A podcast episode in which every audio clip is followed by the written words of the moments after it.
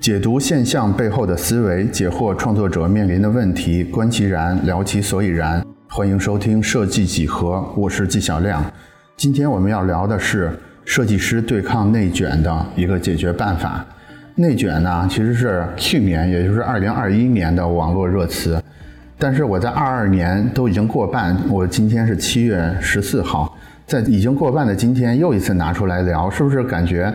我已经江郎才尽，话题枯竭了。其实也是，也不是，就不完全是。不完全是的原因呢，是今天二二年上半年的热词 emo，其实已经回答了关于内卷这个问题的疑问。emo 的答案呢，无非就是躺平。说如果你想避免内卷的话，那你的方法就是躺平。只要躺平就可以对抗内卷。本来。其实这个答案还不错啊，就是基本上可以解答所有人关于内卷的这个疑问了。但是结果我们没有想到的一点是，二二年的设计行业形势似乎又不太允许大家躺平。大家都知道，二二年由于种种原因吧，所以设计行业的尤其是就业形势其实是变得更加严峻了。一些我们之前会认为是铁饭碗的，比如说建筑设计院，他们都开始动手裁人了。就更别说我们这些，呃，之前就会认为是比较边缘的这些设计领域了。所以呢，我们似乎又不得不再次把内卷这个问题再次拿出来聊。包括一些，嗯，在二二年或者二一年暂时离开了设计行业的人们，他们在重新就业的时候，其实也会发现，其实全世界都在卷，不只是设计在卷。所以内卷这个话题绕不过去。那我们就继续在。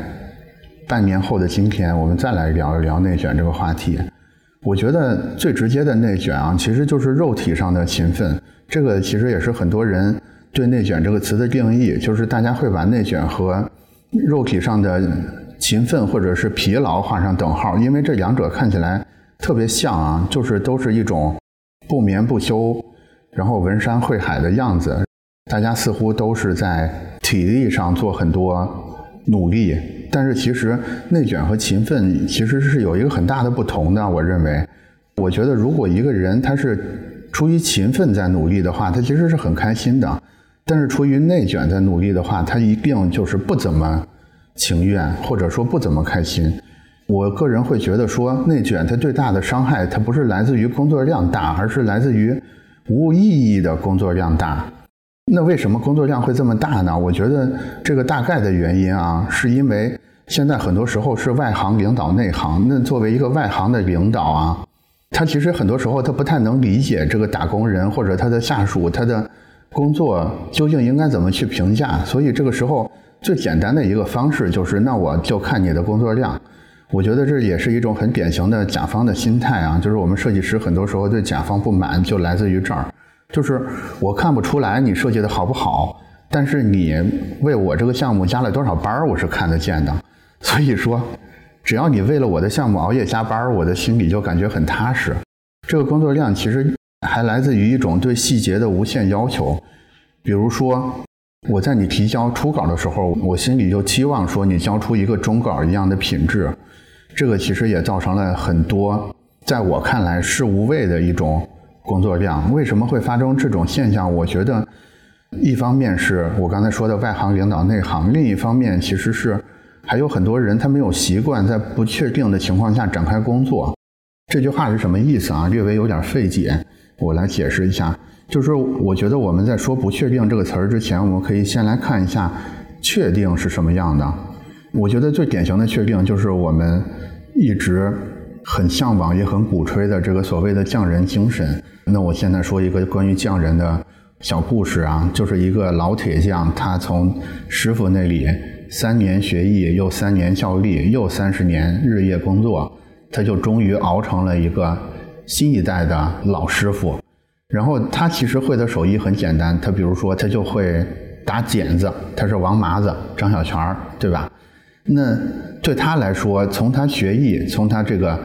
开始拜师学艺，很年轻的时候，一直到他干了三四十年退休，其实他每天在干的事儿就只是用把铁块打成剪子这一个事儿。然后剪子这个产品等于从来没有升级迭代过。然后甚至剪子的价格也是很稳定的，大家对剪子的需求也是很稳定的。这个就是一个典型的我说的确定性的状态。这个其实是怎么说呢？这种事儿是能给人带来一种非常大的舒适感的，因为它的确定性特别高。所以我觉得我们，尤其是可能我们，我们作为这个农业民族吧，我们潜意识里会更向往这种生活。但是现在其实不同了，我们现在其实无法想象仍然还存在这种工作，因为我们现在就是一个高度不确定的时代。这个不确定的意思包含很多啊，也有目标不确定，也有方法不确定，也有结果不确定，就是一切都是不确定的。就是努力在那个确定的时代里，它其实是成功的加速器。比如说，两个小徒弟都在学打剪子，一个小徒弟愿意每天熬夜多练两个钟头、三个钟头，那他就会成为一个更好的师傅。但是现在这个时代就未见得是这样了。这个故事就很像诺基亚，就是诺基亚一直很努力，把他的手机都做成了比板砖还结实的产品，但是他还是失败了。就像他们的高管说的，其实他们没有做错什么，他们也没有不努力，但是不知道为什么他们就是输了。诺基亚的高管们不知道为什么诺基亚输了，但是我们身为一个局外人，尤其身为一种历史的见证人，我们还是可以从中推理一二的。我觉得大概的原因就在于诺基亚它输在太沉迷于传统的手艺，或者说诺基亚输在缺乏设计思维上面。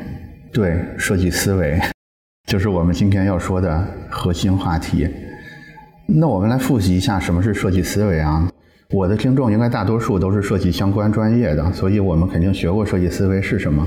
我们今天就重回课堂，我们再来复习一下。其实设计思维啊，我个人会觉得它分成两大块内容。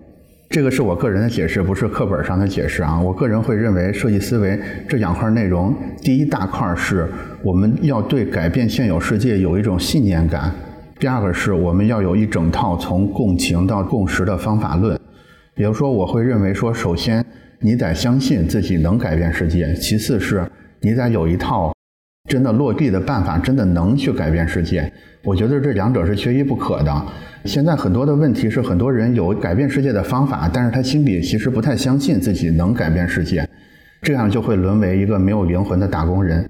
或者另外一部分人呢，他有一个很强的信念，说我一定能改变世界，但是他又懒得去学这套具体落地的方法，他就会变成一个空谈家。我觉得这两者必须同时具备，我们才可以称其为它是一个完整的设计思维。我们今天其实重点要聊的是后面的这个从共情到共识的方法论。其实我觉得就是解决诺基亚困局的那个答案就在这个方法论里。这个方法论是什么意思？就是它是还是要以人的需求为核心，去主动的发散思维，然后再收拢想法，然后再发散思维，然后再收拢想法，就是这这么不断的循环反复。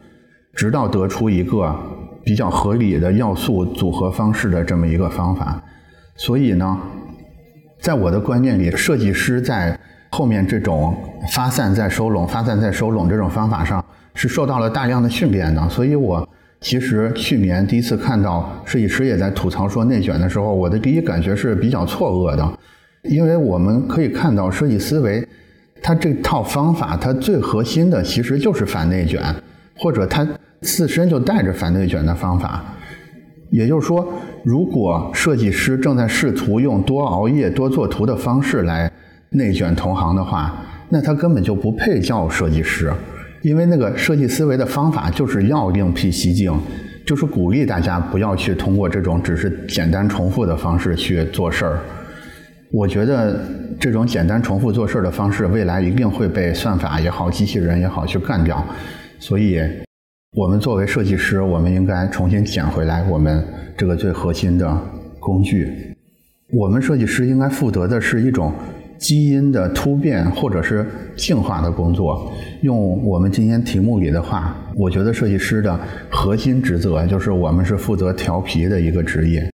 以上都是我的观点啊，接下来我还是跟大家一块儿复习一下大师们或者是。学术界比较权威的这些方法是什么？我们都知道，设计界最经典的思维方式，嗯，包括以下几个啊，就是包括英国设计协会的双钻模型、IDEO 的设计思维模型、D School 的设计思维模型，包括 Google 的设计冲刺模型等等，就是所有这些方法里边，尤其是前两者是比较得到大家公认比较好的。我觉得他们的共性，他们就在于我刚才也说过，就是这种阶段性的发散和收敛。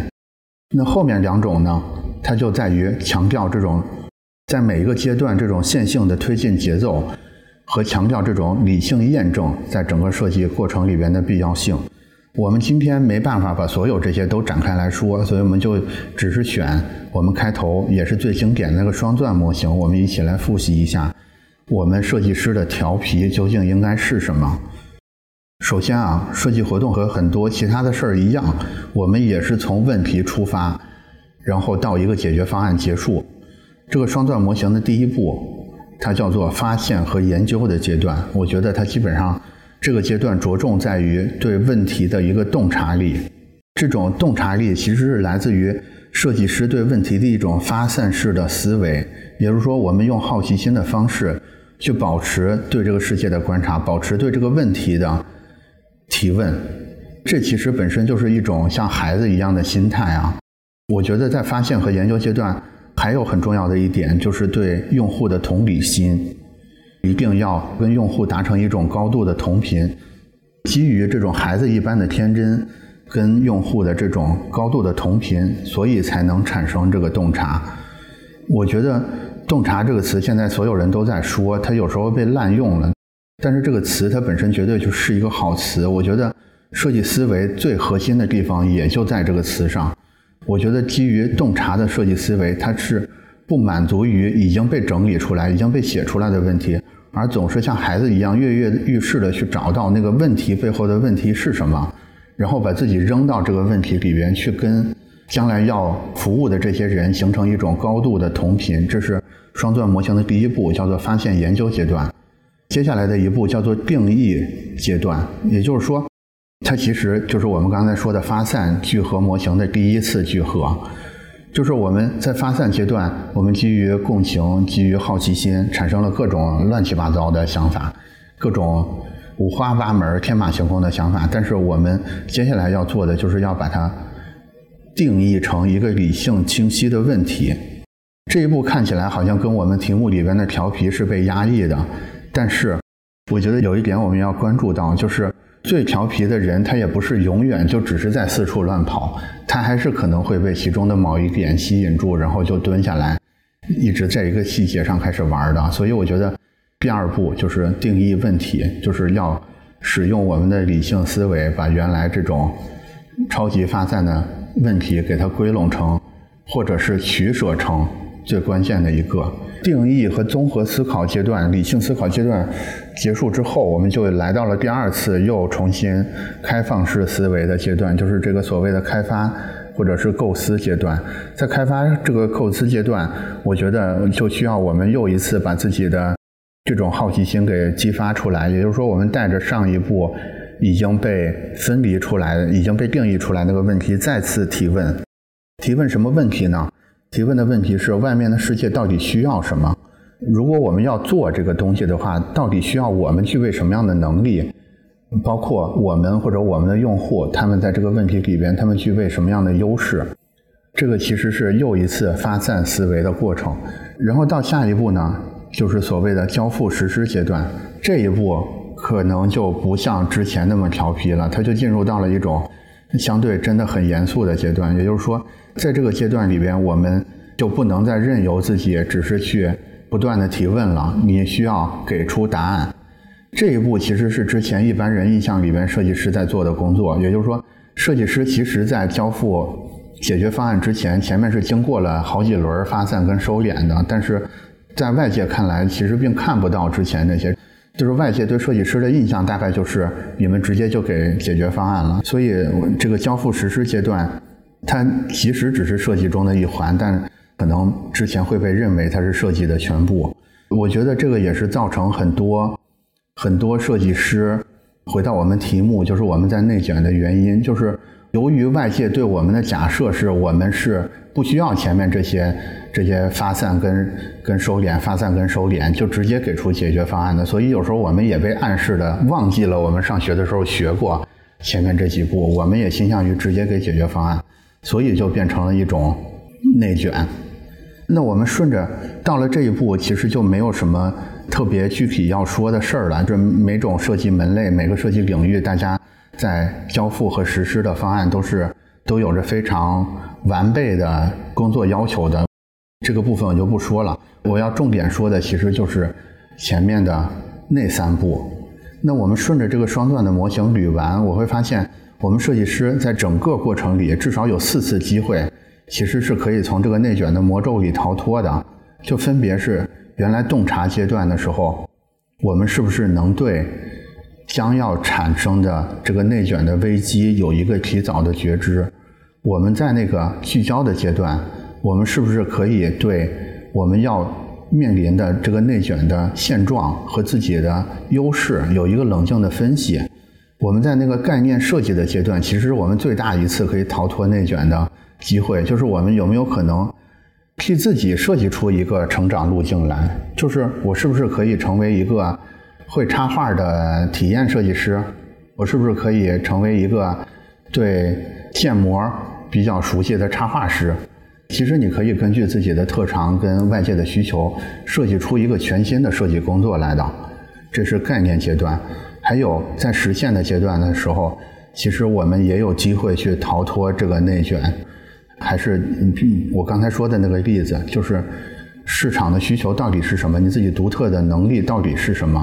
你是不是有机会去交付出一个基于你个人能力的完全不同的产品？所以呢，我觉得综上所述，从到尾捋一遍。我们一开始大概说了一下内卷的这个问题，似乎不可逃避。然后。我个人感觉说，答案就在我们之前学过的设计思维里，然后我就找到了设计思维里最经典的这个双钻模型，简单的跟大家从头捋了一遍，从中找到了四个脱离内卷的机会。其实我要做这个事儿，我是想表达一个想法，说，呃，很多时候那个问题的答案其实可能就在我们衣兜里，就已经背在我们的书包里了，只不过我们有时候可能被这种现状，或者是被外界。影响的造成我们忘记了，其实我们在上学，在十年前，在五年前，在两年前，在学校里其实就已经学过正确答案，所以以此类推，我们之后可能除了内卷之外，还会碰上各种各样的问题。我觉得我们上学时候学的这些基础的设计理论，这些设计思维，其实是一个很好的宝藏。很多时候我们只要愿意再去回去把那个课本重新拿起来再看一看。说不定这里边就存在着我们解决眼下问题的那个那个钥匙，就在这里边。那好，那今天的话题大概就到这儿为止。你们还遇到过哪些设计里的难题？然后曾经借助过这种经典的设计理论得到了解决的呢？可以来评论区告诉我们。我们下期继续聊。